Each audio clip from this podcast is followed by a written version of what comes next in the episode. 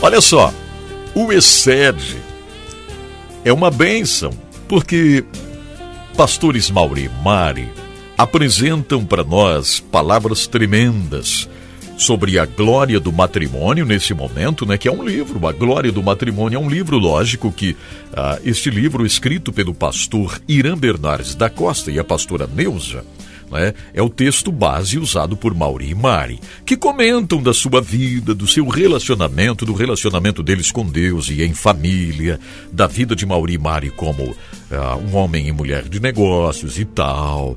Não é verdade? Isso é uma bênção. E também a experiência do pastor Irã Bernardes da Costa e a pastora Neuza. Se você puder, entre no site institutoexcede.org. institutoexcede.org, ok? institutoexcede.org com H, dois S, né? E demudo no final ali, ó. H, dois S demudo no final, né? ESED. Institutoexcede.org. Aí você vai adquirir o livro Excede, Pais e Filhos, tem a Glória do Matrimônio e logo depois vai começar aí lições de um outro livro do pastor Irã e a pastora Neuza. Vamos lá, é momento de abrirmos espaço aqui então para uh, o Excede de hoje e eu convido você para ficar bem atento, né? Esse negócio é o seguinte: nós precisamos ficar atentos, atentos àquilo que Deus quer falar com a gente, porque sempre Ele quer falar alguma coisa, não é verdade? Apresentamos agora Excede, o Deus que faz, cumpre e nos ajuda a cumprir a aliança com Mauri e Mari. Excede, amor incondicional. Olá. Dentro da glória do matrimônio, nós estamos falando, não é, Mari, sobre nupcialidade e romance. Vamos ver hoje a natureza do romance conjugal? O romance conjugal tem dois aspectos complementares, ou seja, o emocional e o relacional. Então vamos ver essa diferenciação, não é? Desses dois aspectos. O emocional é um sentimento de excitação interna em vista de um relacionamento de amor. Não é isso mesmo? Quando né, o coração começa a bater forte, aquela excitação, tem a ver com o próprio organismo, né, o emocional. Já o romance é, relacional é a manifestação prática, ou seja, é o fazer, o falar, o tocar. No romance emocional, tudo acontece dentro da pessoa, e no relacional é o compartilhar com a outra pessoa. É isso mesmo, não é? No falar, como aqui foi, foi, foi comentado, no tocar tem que haver a outra pessoa. Também podemos notar que há uma relação é, consequencial entre esses dois aspectos do romance. Isso significa que o volume do romance relacional está na proporção direta da intensidade do romance emocional e este é alimentado pela quantidade de práticas do romance relacional. Ou seja, né, melhor dizendo, um sempre implica no outro, num ciclo é, consequencial é, do sentir e do fazer. Entendemos também que há uma tendência para a diminuição do romance relacional com o passar do tempo. Observe bem, com o passar do tempo, né, os anos foram é, é passando então há essa diminuição do relacionamento, do romance, digo, relacional, não é? é a razão do esfriamento do romance emocional. Fatores como ah, está já tudo familiarizado. Antes era uma novidade, hoje já está ali, é, é o dia a dia, entendeu? Esse é um fator. Um outro é o excesso de liberdade, também uma agenda sobrecarregada. Uma outra pode ser a questão da espiritualidade, não é? Entre parênteses aqui, tudo muito espiritual, então aquilo vai, o relacionamento, o romance vai diminuindo, porque eu tenho que me tornar tudo espiritual no meu comportamento. E não precisa ser dessa forma. Uma outra também razão é as condições físicas das próprias pessoas, que contribuem muito para isso. Então é preciso lançar mão de recursos para manter vivo o romance, o romance. Assim, podemos concluir que o romance não acontece automaticamente, ou seja, ele precisa é, de iniciativa de ambos os cônjuges. Né? Se a coisa está esfriando, né? há, há um incentivo, há, há coisas a serem feitas, iniciativas né? a serem providenciadas para que não desapareça esse romance. Todos gostaríamos que o romance fosse sempre espontâneo e não estimulado. Isso porque presumimos o mito de que só o romance espontâneo é autêntico. E essa conclusão é falsa, nos rouba a liberdade da iniciativa. Então tem o, o, o espontâneo, mas também tem aquele que nós temos que é, realmente tomar as iniciativas, não é, Mari? Exato, e é o que eu vou falar uhum. agora, porque assim, o esfriamento do romance não é porque o casal teria perdido o seu amor um pelo outro, né? Mas sim porque parou de fazer o bom uso dos recursos e que podem manter aceso esse romance. Então, fazer coisas, é, por exemplo, se você já tem filhos, lembrar daquilo que fazia antes, antes de vir os filhos né? Porque a gente sabe que quando a família se expande, é, a, a, principalmente a mãe, a esposa, acarreta mais afazeres, mais coisas, mas lembra de quando você não tinha os filhos. Você se arrumava toda, você esperava às vezes o seu esposo com o jantar. Por que não a luz de vela também? Isso é um clima para o romance.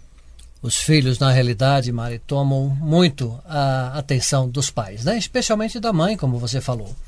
Mas, independente dessa família expandida com a chegada dos filhos, como você comentou, né? aquela alimentação especial, aquele tempo de sofá, é? aquela tempo... roupa especial. E se isso for ministrado para os filhos, eles vão entender essas circunstâncias. Exato. Então, para isso, você que nos ouve, nós sugerimos a intencionalidade, ou seja, a intenção.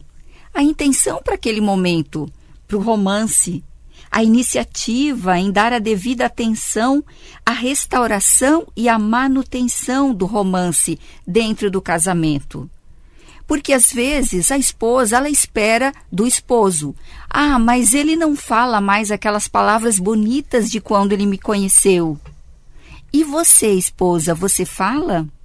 Você fala as palavras bonitas de quando você conheceu o seu esposo?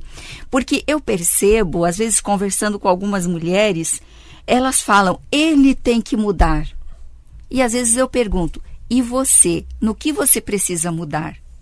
Porque as mulheres, agora eu estou puxando para o lado dos homens. As mulheres têm sempre essa tendência de achar que é o homem, é o homem que tem que fazer, é o homem que tem que falar as palavras bonitas, mas nós, como mulheres, também podemos. E eu, como homem, Mari, digo: você, esposa, está preocupada quando o esposo está saindo, se o colarinho dele está bem ajustado, se a roupa está bem passada tudo isso são mensagens né, intencionais de amor que você está preocupada com o seu esposo, com o bem-estar dele, com a aparência, não é isso? Exato, isso é, é, o que o pastor Irã fala aqui de itens práticos que podem ser utilizados é, para o sucesso do romance dentro do casamento. É, eu gostaria de falar aqui que num programa de TV que chama Talk Show, um famoso big star de Hollywood foi perguntado como é feito um grande amante? Então, olha só, como é feito o grande amante?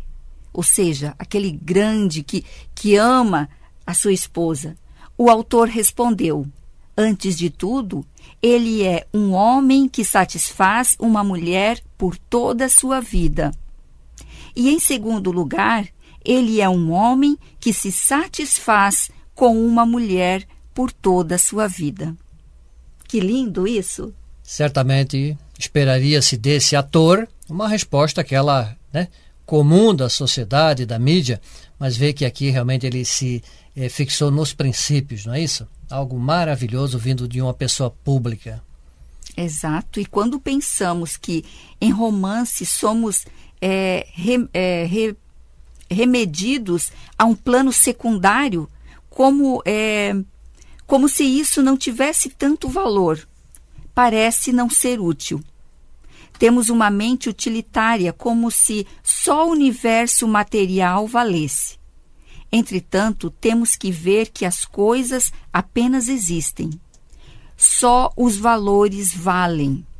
O romance no matrimônio cristão só terá só será possível é, de ser construído e mantido se houver um fundamento ético de valor transcendental, ou seja, que vai além dos limites humanistas, embora sejamos humanos. Então, nós temos que convidar é, Deus para fazer parte deste romance, que com certeza as coisas se modificam. Esse valor é transcendental, não é? É do próprio Deus e Ele quer nos dar. A palavra de Deus diz que Ele dá graciosamente se nós pedirmos é, sabedoria para nossas condutas, para nossas escolhas. E se às vezes você acha que o seu romance esfriou, eu quero te dizer: peça a Deus, que é o autor do amor, ele é autor da vida e ele ele tem muito amor, ele é amor.